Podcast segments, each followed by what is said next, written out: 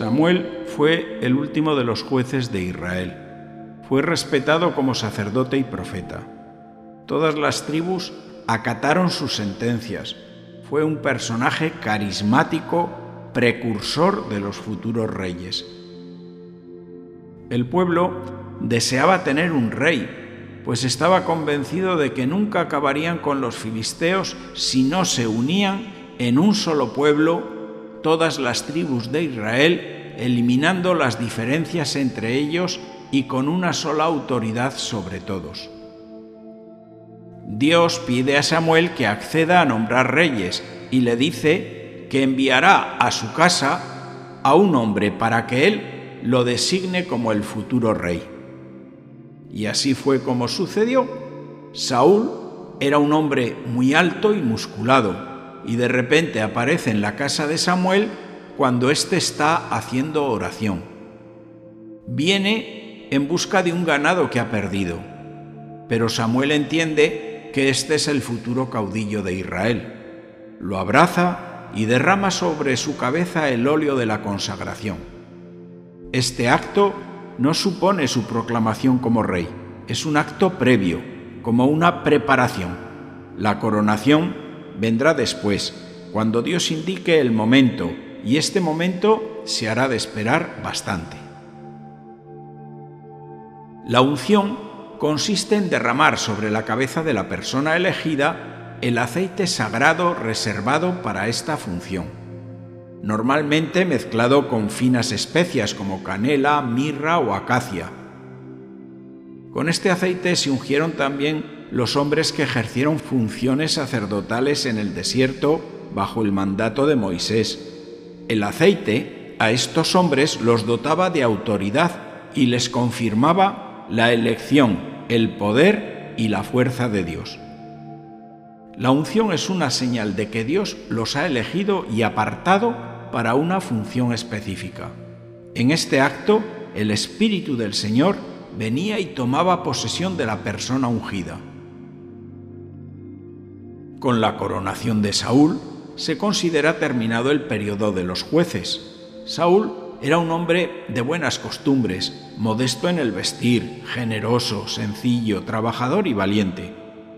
Vivía modestamente con su familia en un caserón de labranza. Incluso en periodos tranquilos a este rey no se le caían los anillos por trabajar la tierra. Apenas un grupo de guerreros componía la base militar de su ejército. Cuando surgía algún conflicto, pues cada uno de estos guerreros se dedicaba a reclutar a un número indeterminado de soldados entre los vecinos y formaban así el ejército. Así de sencilla era la grandeza y la fuerza de la primera monarquía de Israel. Saúl comenzó muy bien y con muchos éxitos, pero terminó muy mal. Perdió la alegría y la seguridad en sí mismo, y su carácter se agrió y se volvió irascible. Se alejó de Dios y llegaron los malos momentos. Nunca pidió perdón a Dios por sus pecados y como consecuencia se privó de la protección de Dios. La puntilla final fue la derrota humillante que vivió en la batalla de Gelboé, junto al monte Tabor, contra los filisteos, donde él mismo decidió quitarse la vida. Muchos años antes, Samuel recibió de parte de Dios el encargo de volver a ungir a un nuevo rey, que debería suceder a Saúl cuando llegase el tiempo oportuno. Esta gestión la hizo en secreto y con astucia, para no despertar la cólera de Saúl. Por eso, tomó el aceite sagrado a escondidas y disimuló su propósito como si fuera a Belén a realizar el sacrificio de un ternero. Al terminar el holocausto de este ternero, fue conducido por el Espíritu a la casa de Jesé, que tenía ocho hijos. Belén era una aldea edificada sobre un montículo arcilloso y rojizo. Su nombre significa casa de pan. Estaba bañada por los meandros de los ríos Orob y Rahit, que formaban unas praderas óptimas para el pastoreo de ovejas. Era un paisaje salpicado de viñas, olivos, cereales, frutales y almendros. Allí Dios estaba preparando como contrapunto de Saúl a David, que es una de las figuras más fascinantes del Antiguo Testamento. Después de presentarse ante Samuel los hijos de Jesé, este no eligió a ninguno y sorprendido preguntó si quedaba algún otro hijo y efectivamente reconoció el padre que quedaba el más pequeño, que estaba pastoreando en el campo. David era el menor de todos ellos. Era el último. Su aspecto lo describe la Biblia como un muchacho rubio, de hermosos ojos y anchas espaldas. Era vigoroso y ágil, y por ser el menos importante, se dedicaba al pastoreo del rebaño familiar. Ser pastor entonces era un oficio un tanto arriesgado. Había muchos depredadores y muchos bandidos. En más de una ocasión David tuvo que enfrentarse a enormes felinos palestinos muy parecidos a los leones. También existían hienas, chacales e incluso osos. Cuando apareció el muchacho, Samuel se dio cuenta de que este era el predestinado tomó sin dudar el cuerno de aceite y después de implorar la bendición de Dios, derramó el santo óleo sobre los rubios cabellos del chico. Probablemente no dieron demasiada importancia a esta primera ceremonia, porque los siguientes años prácticamente todo siguió igual, hasta que un día David fue conducido al palacio real para tañer el arpa y la cítara y distraer la melancolía del rey. Pero es muy probable que David, por temporadas, regresase a su casa para seguir guardando los rebaños de su padre. Samuel, el que ungió a los dos primeros reyes, murió llevándose el cariño del pueblo hebreo, pues lo consideraba el intercesor ante Dios. Fue enterrado en Ramá, su pueblo, y todo el mundo guardó tres días de luto por él. David guardó siempre en su corazón la gracia de la unción recibida por Samuel, y esto años más tarde le permitirá saltar a la popularidad con la victoria sobre el gigante Goliat y con ello también atraer hacia él los celos de Saúl, que buscará desde entonces su muerte. Pero el que murió fue Saúl, y con su muerte todo parecía arruinarse. Se hacía necesario encontrar a alguien que apuntalase el reino y recuperase la fe. Los de la tribu de Judá inmediatamente nombraron rey a David.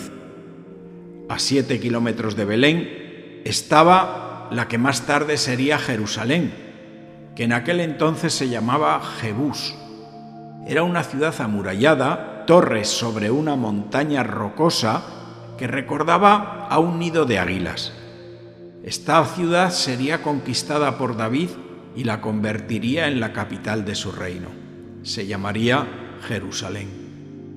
David hizo traer el arca de la alianza procesionalmente y la colocó en una hermosa tienda de campaña, mientras pensaba en la construcción de un gran templo para centralizar el culto. Así, se convirtió también Jerusalén en la ciudad santa. Aquella unción hizo fuerte a David para enfrentar nuevos y terribles enemigos, los amonitas y los moabitas, y para ampliar su reino y conseguir que sus súbditos conociesen tiempos de paz. Partió el corazón de este rey dos cosas, sus propios pecados y los enfrentamientos de sus hijos.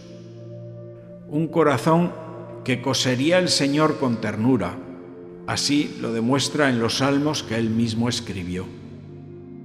David murió después de reinar 40 años, con más de 70 años de edad después de pasar unos días encamado y rodeado por su familia.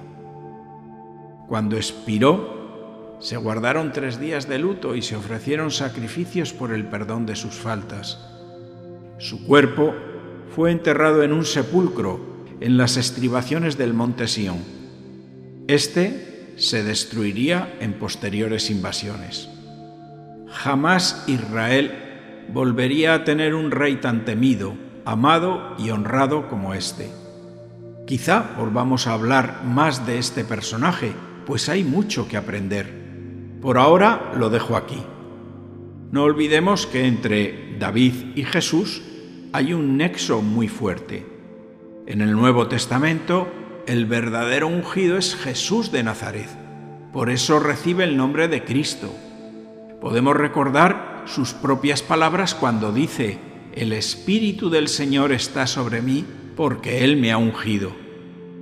De la misma manera, hoy en día la Iglesia unge a sus hijos en los diferentes sacramentos, bautismo, confirmación, orden sacerdotal y unción de enfermos, para recordarles su dignidad.